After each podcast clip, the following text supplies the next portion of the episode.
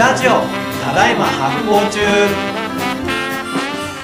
はい。では、前回の続きから、えー話していきましょう。もう結構頭パンパンになってこない？いや、やっぱ難しかった。めちゃくちゃ。うんまあ、なんでちょっと振り返りもしましょうか。そうですね。はい。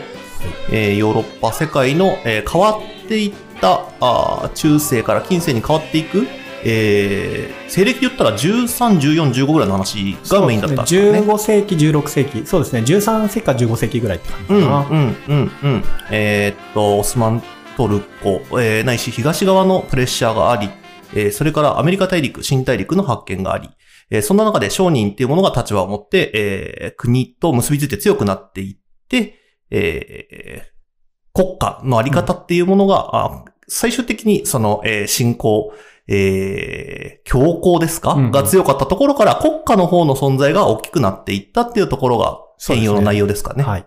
あ、そう。で、あの、もう一個言うと、そう、前回話した話は結構16世紀の話も多かったから。13世紀から16世紀ぐらいの。13か16。まあはい大体中世の終わりから近世に移っていって、うん今まで比較的貧しい中でも安定していいたヨーロッパ世界が激動になっていくとはいいうところまで話したんですけど、はえー、さあ、いどうやって ダーウィンにたどり着きましょうかねって話になってくるのが、まだ年表の話だそう、まだね、えっ、と、まだまだステップがちょっとあるんだけど、こっからでも、ちょっと、一心も前に輪廻会で聞いたなって話が2回目で出てきます。ああ、そうですか。ははいい。じゃもう一歩歩みを進めましょう。今度うん16世紀から17世紀ぐらいの話になるんだけど、前回あの宗教改革の話したじゃん。うん、うん。宗教改革の話して、はいなんかメンダイフみたいなのが金権、金権政治と金権宗、あの、金満宗、なんの、えっ、と、拝金主義。はい。拝金主義のき、あの、信仰にブチ切れた、何やってんだってうん、怒った。ルターとかカルマンはい。出てきてですね。で、そこで、えっ、と、まあ、その、改めて、うん。あのね、えー何が起こるかっていうと、えー聖書を読みましょうはい、はい。っていう話になる。ほう。で今までね、それまで聖書ってね、あんまり庶民読んでなかっえ？そうなんだ。た。うん。だから、えっ、と、こ高等の教えがあるんだけれども、はいあの、聖書が実際どんなことが実際に原点で書かれてるのかっていうのをほとんど知らない。へえ。で、えっ、と、で、えールターが出てきた時に、はいルターって超面白くて、うんあの、有名な話なんだけど、ルターってどうやって布教したかっていう話は、うん。あの、まあ、その、まあ、あの、新しい、その宗教改革、新しい、また今のプロテスタントの原型になるような、うんあ。の、カトリックに対してね、あの、えー自分たちの行いによってね、うんあの、頑張って努力して、あの、現世の中でもちゃんと救いを、あの、ゲットする。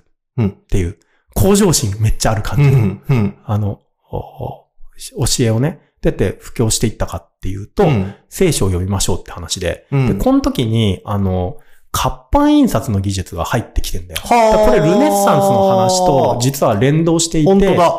あの、ヨーロッパより先にその東の世界の方が印刷技術を持ってたんだけど、そうでしたね。それがヨーロッパのそのアルファベットに最適化される形の、あの、ヨーロッパなりの印刷技術、グーテンベルグ、うんあえーっていう人がですね、職人がですね、作っていくんだけど、まあその今でいうか、あの、本当にその印刷技術の一番ベースだよね。うん。活版印刷の。そう、アルファベットを組み合わせて、うんうんえー大量に本を刷れるようになるっていう技術があるんだけど、これでルターね、えっとね、ドイツ語で、うんで今までだ、あの、え国際言語ではラテン語で結構はいはい。本が出てたんだけど、うんあの、ルターはすべての人は聖書を読んだ方がいいから、うんドイツ語で出すんだよ。おローカル、ローカル言語でローカ、ライズしてくる。ローカライズして聖書をすりまくるの。真面目だな、ルタルターの出版革命やばすぎて、ー。はい。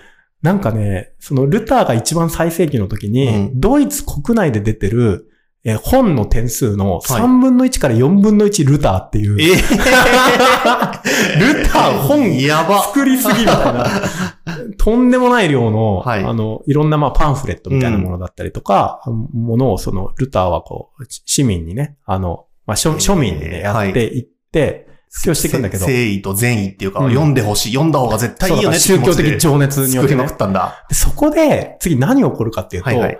農民が目覚めるんだよ。おー熱っそう、農民、俺たち搾取されてねえかみたな。はいいはいはいはい。教皇とか、あの、国に搾取されてると。はい。で、信じてたと思ってた、うん。その、教会からね、俺たちは裏切られていたと。はい。でここで、えっと、えー反逆する農民が出てくる。はい。あの、信心深さゆえに、キリストに本当に誓ったゆえに、えっと、強行国家と、えっと、対立する奴ら一軍の農民たちが出てくる。百姓一揆みたいなのが出てくる。へえ、それは聖書読んだことでそ目覚めたう。。そう。だから読んで、あ、こんなこと書いたんだ、みたいな。で、なんか、今の、あいつら、今、ゆ牛耳ってる奴ら全然おかしくねって。おかしくないみたいな。ふざけんなみたいなので、俺たちの権利認めろみたいな、俺たちめっちゃ搾取されてるみたいなやば。ので、まあ、有名な人はミュンターっていう人がいるんだけど、はいはいで、まあ、反乱を起こしますと。でそれでね、面白いのが、ルターが、その、みその、立ち上がったミュンター見てブチ切れるんだよね。ええ ルターはむしろそれを狙ってたんじゃないんだ。で、ルターはなんか、の、なんか、まあ、言い方悪いんだけど、いや、の、何言ってんの？飲み風情がみたいな感じで、で あいつらを鎮圧しろみたいなので、ルターもルターで。ちなんかその、こ今度はそのせ、統治者の人たちを煽って、はいはいまあ、まあ、紛紛争になって、はい。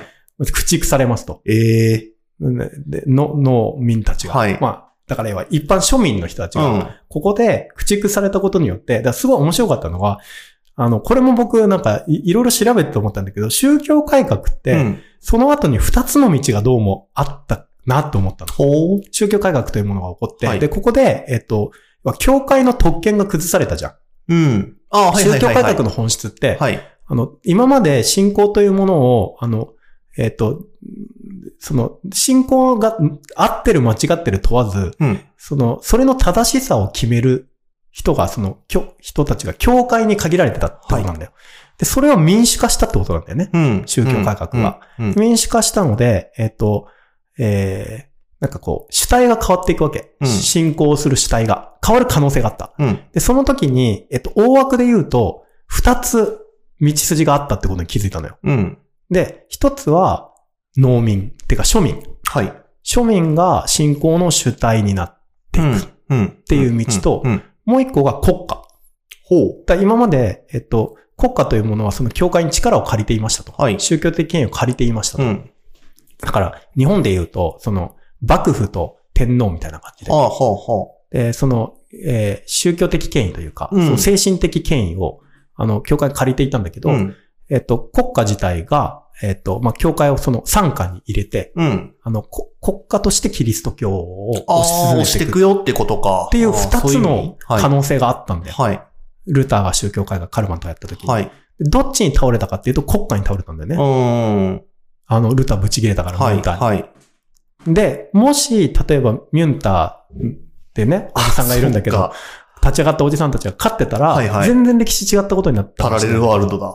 うんなったんだけど、ここで国家に軍配が上がります。はい、はい。でここで信仰の人が教会ももちろんあるんだけれども、国家がさ、うん。うん。あの、主体的にやっぱりキリスト教を使っていくっていうはあ、はあ、はあ、はあ、はあ、はあ。ことになっていくわけですよ。うんうんうんうん。これだからさ、ちょっと最初僕も意味わかんなかったんだけど、この話。なんかね、だんだん分かってきた、ここまで。はいあの、話で。つまり、これは、えっと、世界の、うん。えー認世界のあり方を誰が決めるかって話なんだよ。はい。おピンとくる？いや、ちょっとまだわかんないです。世界のあり方を誰が決めるかっていううん綱引きがうん15世紀から16世紀にこれ起きてくってことなの。うん、うん。なんで、えっと、中世の時はすごいわかりやすくて、まあ、し神学が全てだったから、はい。なんか誰も、なんかその世界のあり方についておかしいとか言う権利がないわけ。はい。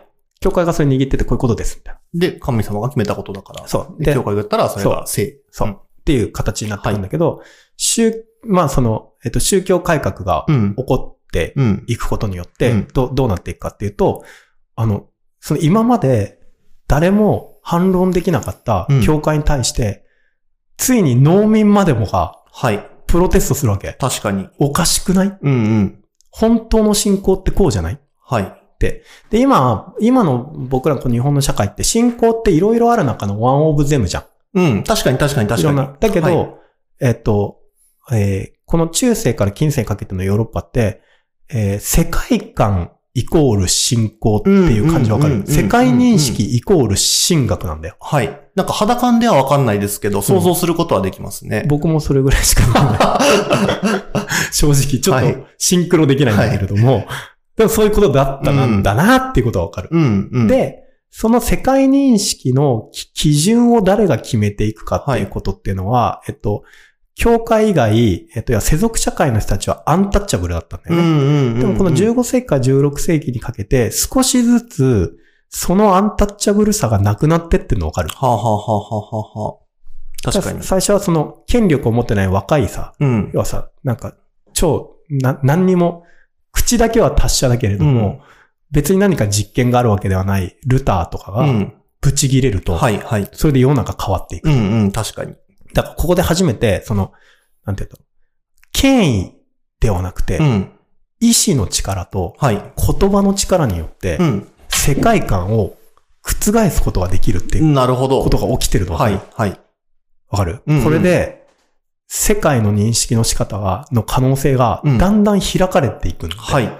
で、えっ、と、で、まあ、えー宗教改革がありますと、うん。で、宗教改革があって、あの、ミュンタンみたいなの、農民すらも、うん。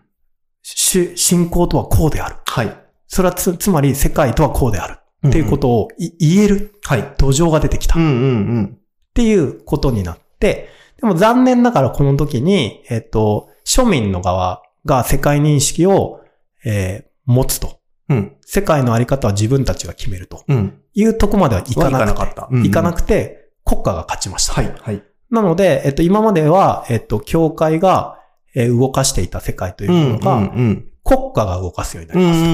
うん。これが宗教改革の俯瞰してみた時の結構大きなパラダイムチェンジだったということに僕は分かりました。へえ。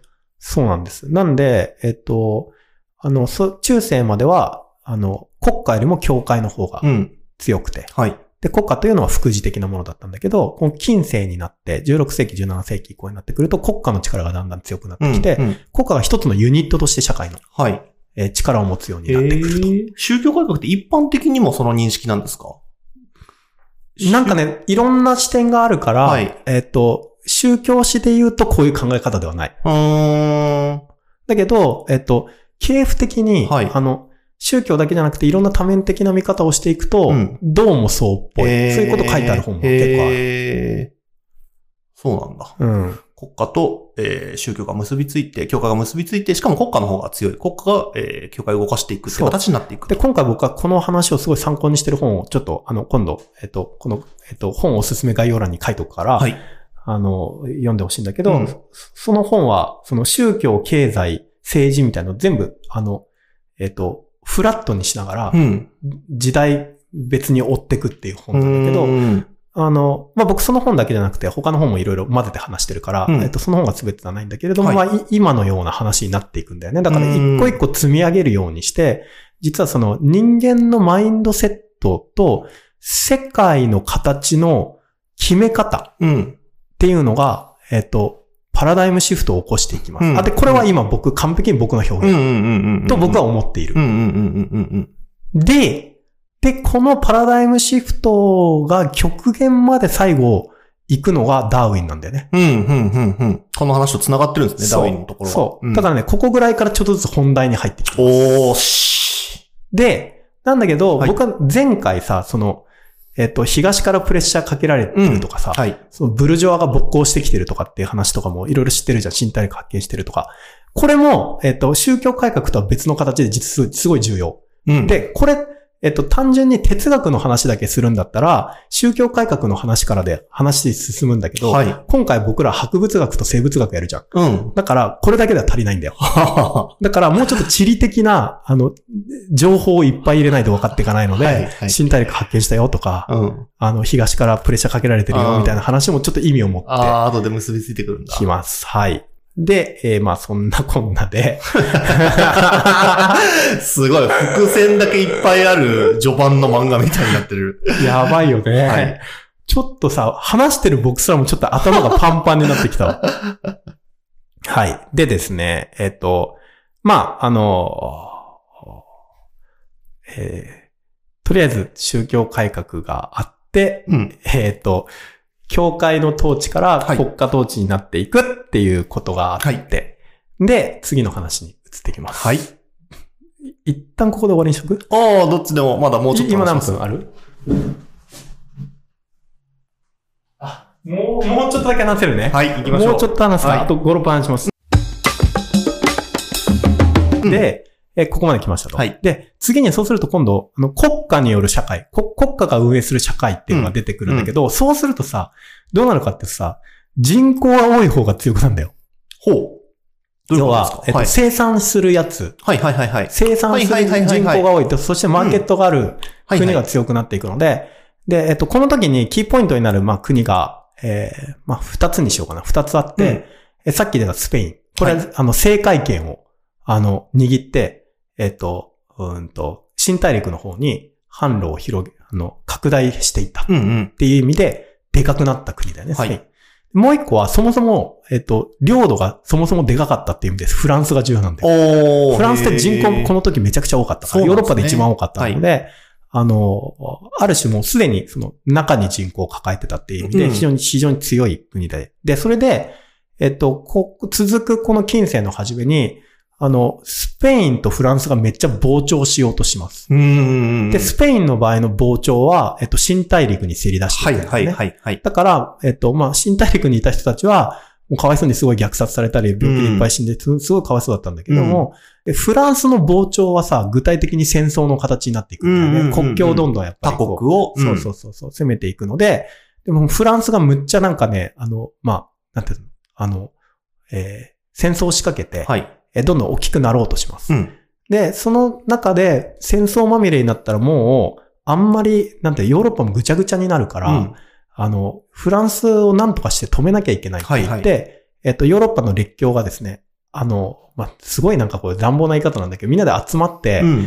とりあえず、もう、領土取ったり取られたり戦争、いっぱいあるのやめない？はいはいはいはい。言って、みんなで条約結びます。これ、ウエストファリア条約って言うんだけど、あ、聞いたことない。今すごい竹終わったような説明の仕方したんだけど、これちゃんと説明するとすげえ長くなるから、まあはいそういうことだと思ってください。はいウエストファリア条約っていうのをうん。結んでですね、えっと、で、この、これで、えっと、まあその、えー一旦、一旦ね、うん。ヨーロッパが結構平和になります。うん。うん。このウエストファリア条約の締結によって。はい。で、えっ、と、まあ、この時に、えー何が出てくるかっていうと、えー国際社会というものが出来上がります。うん。まあ、これ実は、中国世界ではもうできてたんだけどね、だいぶ前に。うん。まあ、中国世界ってその、まあ、ち中華、中華の漢民族を中心として、いろんな民族がこう、はい。あの、ある程度共通のルール、ルールと言語によって、交流をしていくっていうようなコスモポリタンな世界が。東ではもうすでにあったんだけど、はいインド世界とか中華世界に。これがヨーロッパで出来上がります。結構なレベルで。で、ウエストファリア条約が結ばれます。で、とりあえず戦争はもうないし、これからも、あんまりその無用な戦争、とにかくね、本当なんかさ、100年戦争とかさ、30年戦争とかさ、うん。戦争してる時間長すぎじゃねっていう。うん。確かに。すごい疲れたと思うんだよね。100年っすもんね。うんまあその中世のね、終わりに、はいあの、まあ本当中世の終わりを決定づけたなるほどな。100年戦争とかあるんだけどさ、本当に長い間戦争するのもう嫌だねって話疲弊。しちゃうと。うん。だから、まあ、一応仲良くすることにしようとはい、はい。いうことで、まあその、えーやった時に、うん。えっと、まあその、ある程度ヨーロッパ人として、えっと、共通の教養と言語うん。とマナーを持って、えー交流し合う。うん。まあ、政治を携わる、あと政治に携わる人及び文化に携わる人たちのネットワークが出来上がっていきうます。ん。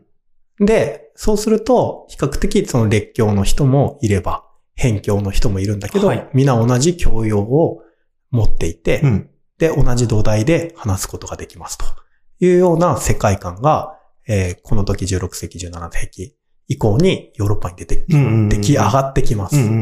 こういう系譜から生まれてるのが輪廻なんだよ。おー、ほうほう。だって輪廻ってさ、スウェーデンじゃん。確かに。うん。だから、列強ではないよね。うん。確かに。めっちゃ強くははいないんだけれども、でもやっぱり輪廻はさ、オランダでさ、うん。出版してるわけじゃん。確かに確かに。ね。システムオブネイチャー。うん。うん。あの、自然の体系。うん。うん。あれ、オランダでやってたでしょ？うん。普通だったら、おかしくない？確かに、もうその時には国際社会ができてるんだ。そう。普通に考えるとスウェーデンで出せよって話になるんだけど、オランダで出せちゃう。うん。それはオランダでもスウェーデンでも同じその国際的な法律、ん国際ル、国際的なルール、うんあ。と国際的な教養っていうのをある程度共有していたので、なんでそういうことができたんだね？はいで、この、だからまず一個さ、えっと、僕が言いたいのは、文化は文化として独立に発展なんてしないってことなんだよ。ほう。どういうことそうではなくて、はいえっと、経済の話とか戦争の話とか宗教の話とか、うん。そういう、えっと、えーより生存に、えっと、密接な要素の、えー駆け引きの中から、うん結果的に文化が醸成されたり、文化が奪われたりっていうことがうん起こっていくんだって話なのね。うん。で、そういう意味で言って、その、まあ、あの、17世紀、続く16世紀後半が17世紀にかけて、ついにヨーロッパにおける科学のビッグバンが起きるんだけど、はい。このビッグバンは、それ中世の終わりから近世にかけて、むちゃくちゃ戦争しまくって、うん。むちゃくちゃ疲れてう、ん。むちゃくちゃ金なくなって、うん。とりあえずみんな仲良くしよううん。うん。っていうところがきっかけになってできてきてるのね。へえ。だそれまではもう本当争いと謀略にまみれてるはあ、はあ、はあ、はあ、はあ、はあ。まみれてるんだけれども、そうすると本当に国家というものが疲弊して、はい立ち行かなくなるし、食っていけねえと。うんうん。だからウエストファリア条約とはそうなんだけど、うん。まあ、ある程度じ、そのルールを作って仲良くしましょあう。で、それでその中で、えっと、共通の文化をこう共有して、あ。はい。争いが起きないようにちゃんと意思疎通ができるようにしましょう。はい。っていう中で、一つの大きな物差しになっていったのが科学なんだようんね。うんうん。だから科学って、だからここからユニバーサルなことを、もう、あの、宿命としてやっぱり目指さざるを得なくなってくうるんだよ。んうんだ。から、リンネの時にさ、リンネがやった一番、あの、業績は二名法うん。だっていう話したじゃん。うん。であの二名法っていうのは、その、国際コミュニティの中で共有するときにすごく良かった。っていう話したじゃんしましたね。うん。だから、すごいローカルな名前の付け方をすると、うん意味を込めすぎた名前の付け方をすると、みんなで共有できないから、うんうん一回記号化してしまうと。はいはい。簡略化して記号化してしまうと、みんなが同じ、あの、インデックスとして、あの、扱えて、うん。で、そのデータを、えーえー国を超えて、文化圏を超えて共有できるようになるんだと。で、そういうことを輪廻はしたんだって話をする。はい。